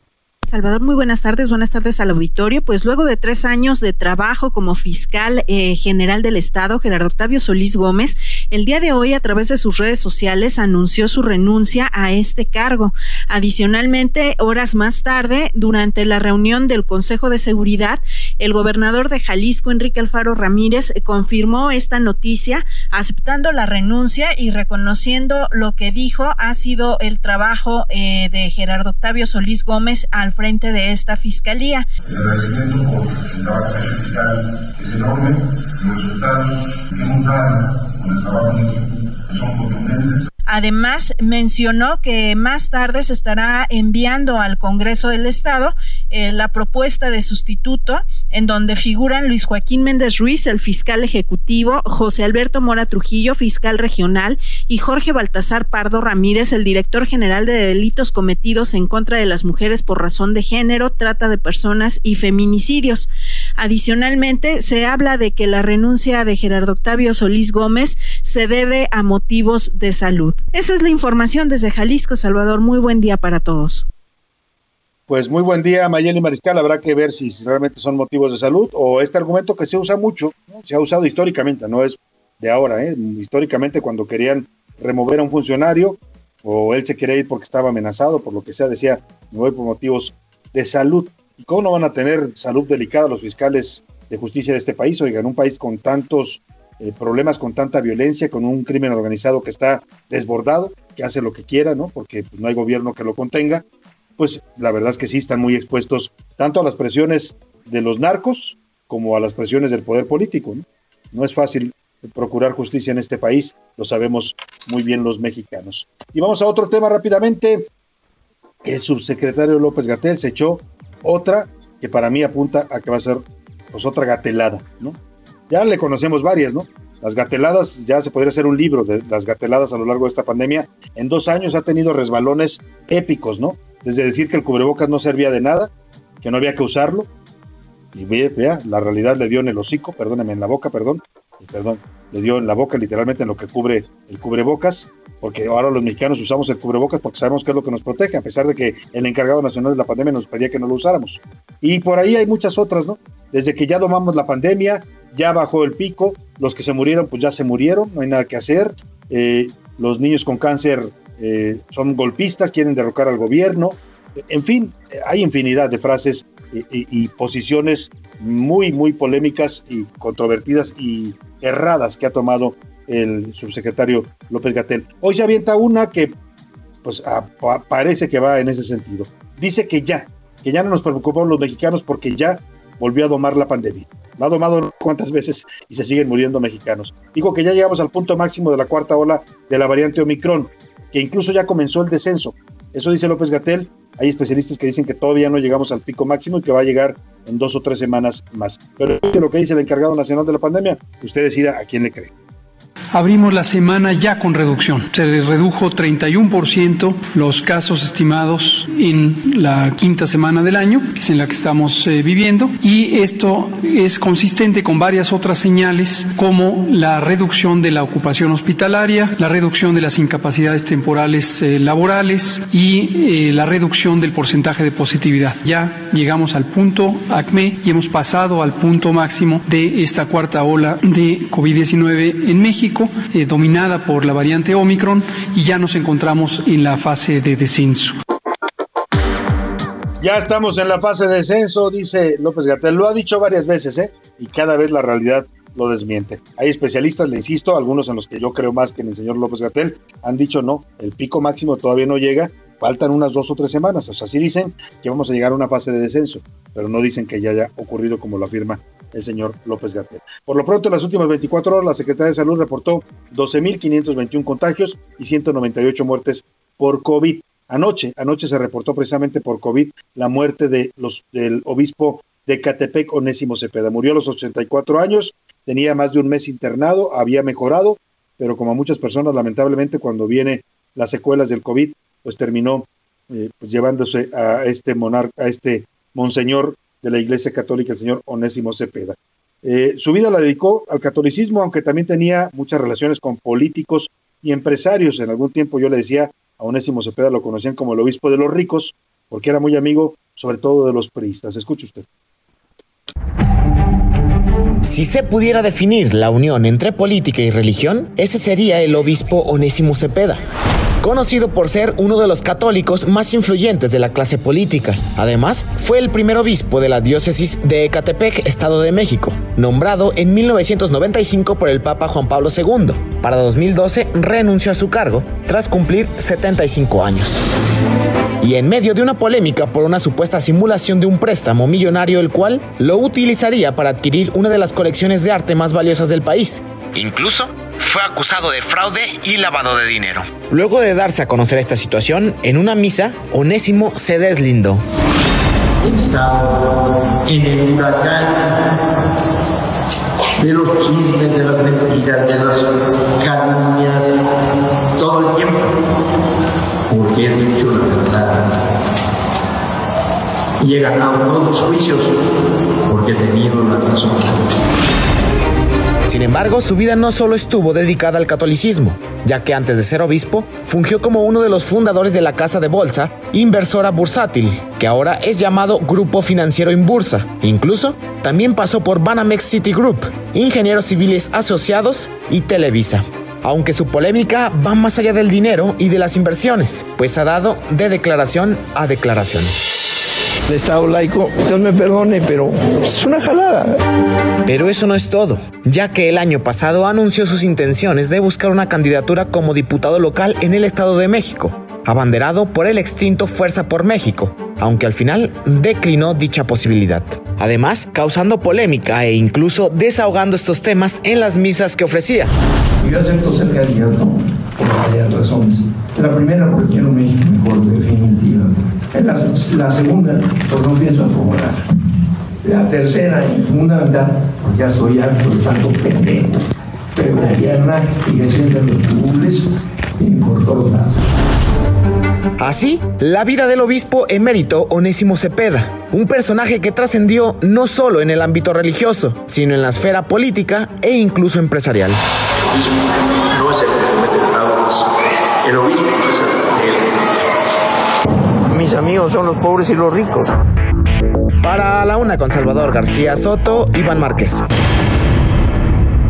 Bueno, pues ahí está, descanse en paz, descanse en paz Onésimo Cepeda, obispo, obispo de Catepec, otra más de las víctimas del COVID en México. Fue polémico como obispo, sí, sí lo fue. Ya escuchaba este perfil que nos preparó Iván Márquez sobre este jerarca de la Iglesia Católica. Descanse en paz. Vámonos a Otro tema tiene que ver también con el COVID. Eh, se detectó en México, un, mira, ahora decía López Gatel que ya, ya liberamos la cuarta ola, pero se acaba de anunciar que se detectó una subvariante de Omicron. Le han denominado la BA.2, BA.2, eh, y se detectó en México en una mujer de 48 años, eh, aquí en la Ciudad de México. Esta subvariante es más contagiosa todavía que la Omicron original. Por eso hay que andar diciendo, como lo dice el señor López Gatel, que ya, ya pasó lo peor porque pues, este virus siempre nos ha terminado sorprendiendo a los seres humanos.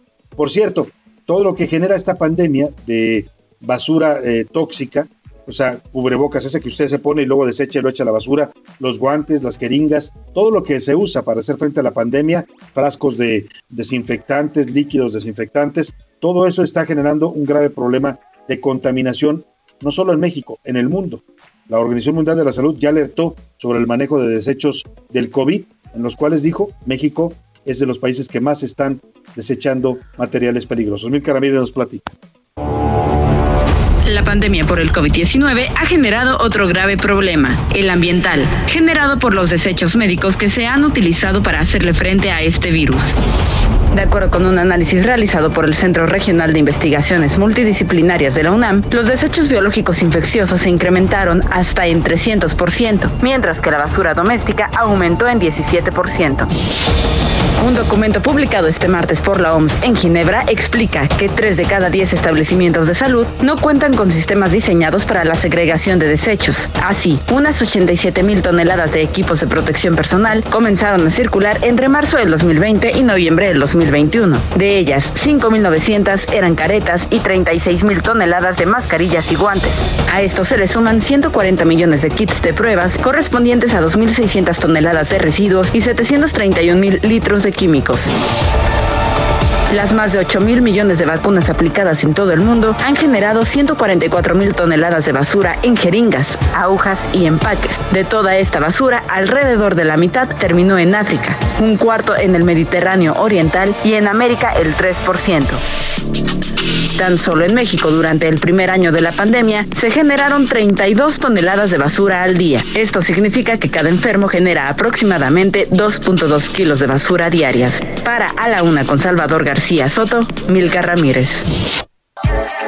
Pues ahí está, tenga mucho cuidado cuando deseche usted sus cubrebocas. Hemos recomendado lo que dicen los especialistas. Cuando vaya a tirar un cubrebocas, rómpalo con una tijera deséchelo porque mucha gente lo que hace es reciclar incluso los cubrebocas que encuentran en la basura. Eso es muy delicado y bueno, pues hay que ser responsables también con nuestros desechos, sobre todo cuando son desechos que pueden ser altamente contaminantes. Envuélvalos en una, enciérralos en una bolsa de plástico, amárrela, de, rompa los cubrebocas, los guantes, pues hay que manejarlos también de manera particular. En fin, es, es, un problema que está teniendo la humanidad también ahora, no solo con la enfermedad, sino con los desechos que genera esta enfermedad. Oiga, y vamos a otro tema.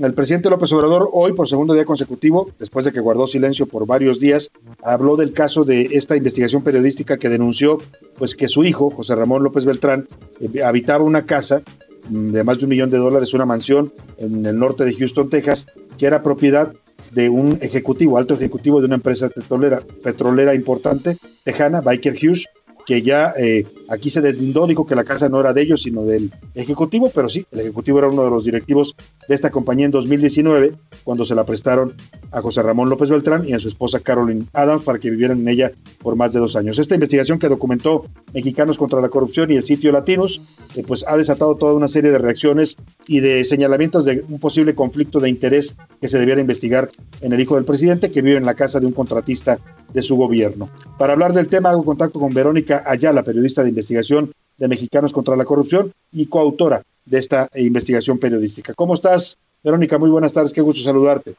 ¿Qué tal, Salvador? Un gusto estar con ustedes. Pues, ¿cómo ves todo lo que ha generado este reportaje que publicaron tú, Raúl Olmos y la gente de Latinos?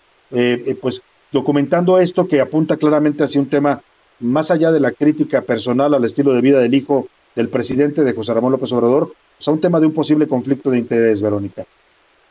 Así es, hay, hay, hay dos aspectos con esta, con esta investigación que publicamos. En primer lugar, o donde se ha centrado gran parte de la opinión pública, eh, pues es justamente en, en esta contradicción con el discurso de austeridad que pregona su padre y el estilo de vida eh, lujoso, digamos, que lleva eh, José Ramón López Beltrán, el hijo mayor del presidente. Pero sin duda el punto, el punto central, el punto toral de esta investigación es el que planteamos en cuanto a un posible conflicto de interés. ¿Por qué? Porque eh, tanto José Ramón como su pareja Carolina Adams estuvieron habitando en esta residencia que en ese entonces era propiedad de un alto ejecutivo de, Baker Hughes y pues ahí hay un, un, tema más delicado, un tema de fondo que tiene que ver con, con su gobierno y con la administración pública al tratarse obviamente de, de contratos eh, adjudicados por su gobierno.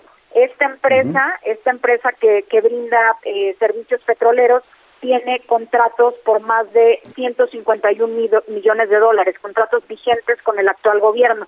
Esto se deriva de dos contratos.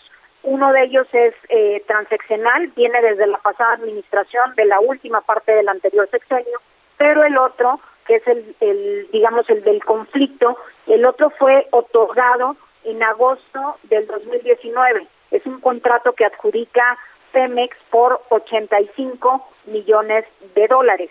¿Cuál es el tema ahí con estas fechas? Bueno, a partir de, de septiembre del 2019 es cuando se tiene registro de, ellos habitando en esta en esta residencia, en esta mansión de Kit, que en ese entonces estaba a nombre de la propiedad de Keith Schilling, un alto ejecutivo de, de Baker Hooks que como comentabas en un principio, pues ayer salieron por ahí a, con un comunicado al respecto, pero pues en dicho comunicado eh, confirman eh, que, que se trata de una residencia. Ellos mencionan de un ex empleado de la compañía, pero pues no es cualquier ex empleado, es un alto ejecutivo, fue presidente de Baker Hughes. Entonces hay un tema ahí también eh, relevante y que seguramente va a ser investigado porque e, estos temas, al menos en Estados Unidos, pues son de mayor mayor relevancia y son temas delicados. Y tú lo dices bien, ya no es, ellos dicen que ya no es ejecutivo de la compañía, pero cuando le prestó la casa a Carolina Adams y a José Ramón Beltrán, y digo se la prestó porque hasta donde vimos la investigación que documentan ustedes no habla de ningún contrato de arrendamiento, pues eh, era todavía ejecutivo de esta firma. Hoy el presidente López Obrador, hablando del punto que tocas tú de investigar este tema, porque al final es el objetivo de una denuncia periodística que se investigue si hay alguna ilegalidad o irregularidad, más allá de la incongruencia que ya la sociedad está de algún modo cuestionando. Eh, eh, hoy el presidente López Obrador dice, Verónica, y te quiero preguntar tu punto de vista como coautora de este reportaje, que, que acepta que se investigue a sus hijos, que se les investigue y que él no se va a meter. Te quiero poner el audio de lo que dijo hoy el presidente en su conferencia mañanera y si te parece lo comentamos. Claro el escándalo de lo de mi hijo, de la renta de una casa, todo esto que eh, difundieron muchísimo. Lo mismo, si tienen pruebas, que las presenten. Nosotros no protegemos a nadie. Yo estoy aquí para cumplir con el mandato popular de desterrar la corrupción, tratándose de quien se trate, aunque sean mis hijos. Pero sí le puedo decir de que no somos iguales. A ver, el presidente pues dice y no dice que se investigue, pero habla de una renta. ¿Fue renta lo que pasó con esta propiedad de esta empresa petrolera o de este ejecutivo? No se sabe con certeza bajo qué condiciones estuvieron viviendo ahí. Eso es precisamente también parte del conflicto. No, no, no se sabe si hubo por ahí un, un pago de por medio, una renta de por medio, si fue un préstamo, si fue un, un pago de favores. Justamente por eso es que es un tema que tiene que ser investigado por, por las autoridades para determinar si efectivamente hubo alguna cuestión de tráfico de influencias, de un posible conflicto de interés, más por, por tratarse de, de, un, de una empresa, de un alto ejecutivo, de una empresa que tiene contratos con el gobierno. Ahora, el presidente, el discurso del presidente ha sido pues descalificar esta investigación. Eh, ya escuchabas tú parte de lo que dice hoy. Ayer también eh, eh, pues descalificó al reportaje este que realizaron tú, tú, junto con Raúl Olmos y Marco Mario Gutiérrez Vega. Ha criticado incluso a, periodistas como Carlos Dored o a, o a Trujillo, al señor Broso, pero pues no responde al fondo del asunto. O sea, parece que el presidente elude el tema que es de fondo, como bien lo decías tú, que es el el posible conflicto de interés, que es lo mismo, toda proporción guardada, Verónica, de lo que se le cuestionaba en su momento a Peña Nieto con la Casa Blanca. Así es, él se va, eh, digamos, hacia un tema más más personal. Incluso el día el día de ayer que fue su primer posicionamiento público sobre este tema, eh, después de varios días de, de, silencio, porque la investigación se lanzó desde el jueves por la noche, él se va muy a la a la cuestión personal, este, diciendo que su hijo tiene tiene 40, 40 años, que al parecer se casó con una mujer eh, de dinero, que ellos no tienen influencia en, en el gobierno y demás. El, pero evade por completo y no ha tocado hasta este momento la cuestión principal que es el que hayan vivido, el que hayan estado ocupando una residencia de un alto ejecutivo de esta compañía que brinda servicios petroleros. Ese asunto le ha sacado la vuelta, eh, no lo ha no lo ha tocado y, y ha sido evasivo yéndose por por la tangente y como señalas con estos eh, ataques que comúnmente vemos hacia hacia periodistas y demás, sin tocar y, o sin entrar de lleno a este, a este tema de fondo y que sí compete a su administración, que no es un tema personal, que no es un tema de, de estilo de vida, es un tema de recursos públicos y de contratos otorgados por su gobierno. Sin duda, sin duda que lo es. La investigación periodística que hizo Verónica Ayala junto con Raúl Olmos y Mario Gutiérrez Vega está totalmente sustentada, documentada, como usted lo ha visto. Y bueno, pues esperemos que a ver qué, en qué termina este asunto y, si el presidente es congruente o no con su discurso de que dice que combate la corrupción contra todos, incluidos sus hijos. Verónica Ayala, te agradezco mucho el, de darnos esta explicación para el auditorio. Al contrario, Salvador, gracias por el espacio. Felicidades por este trabajo periodístico que realizaron de manera conjunta ahí en Mexicanos contra la Corrupción. Vámonos a los deportes con el señor Oscar Mota. Archiloco. Oscar Mota, ¿cómo estás? Mi querido Salvador García Soto, ¿cómo estás? Un abrazo, las amigas y amigos. Hoy un gran día para ganar. Rápidamente se confirma, ahora sí, como bien platicabas. El fin de semana corrieron algunos rumores, como la canción del venado. Son rumores, son rumores. Pero ahora sí, es el propio Tom Brady que termina indicando que se retira de la NFL tras 22 temporadas siete anillos de Super Tazón, seis con el equipo de Nueva Inglaterra, uno más con el equipo de Broncos de Denver. Ningún equipo tiene más eh, temas de Super Tazón ganados que Tom Brady. Además tiene el récord de yardas por aire, el récord también de pases de touchdown. Así que eh, la gran leyenda comienza ahora. Tom Brady se retira. Así que pues vamos a ver, mi estimado Salvador García Soto, cómo verá posteriormente en una semana muy interesante para la NFL, porque los Broncos de Denver están a la venta. Hay que juntar cuatro mil millones de dólares para comprarlos, mi querido Salvador. Bueno, pues ya, ya, ¿cómo va tu alcancía? ¿Ya me lo logras? Vamos ahí, vamos ahí, estamos empezando de 10 pesitos, de 10 pesitos, pues vamos a lograrlo. Pues hay que hacer la vaquita a ver si nos vamos a Qatar, querido Oscar, o por lo menos al Super Bowl. Por supuesto, vamos a hacerla por ahí, mi querido Salvador. Muchas gracias a Oscar Mota. gracias a todo el equipo, gracias a todo este gran equipo de profesionales. Priscila Reyes está en la producción y el entretenimiento de este programa. José Luis Sánchez está en la coordinación de información, en la coordinación de invitados Laura Mendiola, en la redacción Milka Ramírez, Iván Márquez, Miguel Zarco y Diego Gómez. Y aquí en cabina Rubén Cruz y a nuestro operador Javi Vázquez les mandamos un saludo. Y a usted sobre todo, excelente tarde, provecho, ya sabe que aquí lo espero mañana a la una. Buena tarde. Hoy termina a la una con Salvador García Soto. Un encuentro del diario que piensa joven con el análisis y la crítica. A la una con Salvador García Soto de lunes a viernes de 1 a 3 de la tarde. Heraldo Radio 98.5 FM, una estación de Heraldo Media Group, transmitiendo desde Avenida Insurgente Sur 1271, Torre Carrachi, con 100.000 watts de potencia radiada. Hi, I'm Daniel, founder of Pretty Litter. Cats and cat owners deserve better than any old-fashioned litter. That's why I teamed up with scientists and veterinarians to create Pretty Litter. Its innovative crystal formula has superior odor control and weighs up to 80% less than clay litter. Pretty Litter even monitors health by changing colors to help detect early signs of potential illness. It's the world's smartest kitty litter. Go to prettylitter.com and use code ACAST for 20% off your first order and a free cat toy. Terms and conditions apply. See site for details.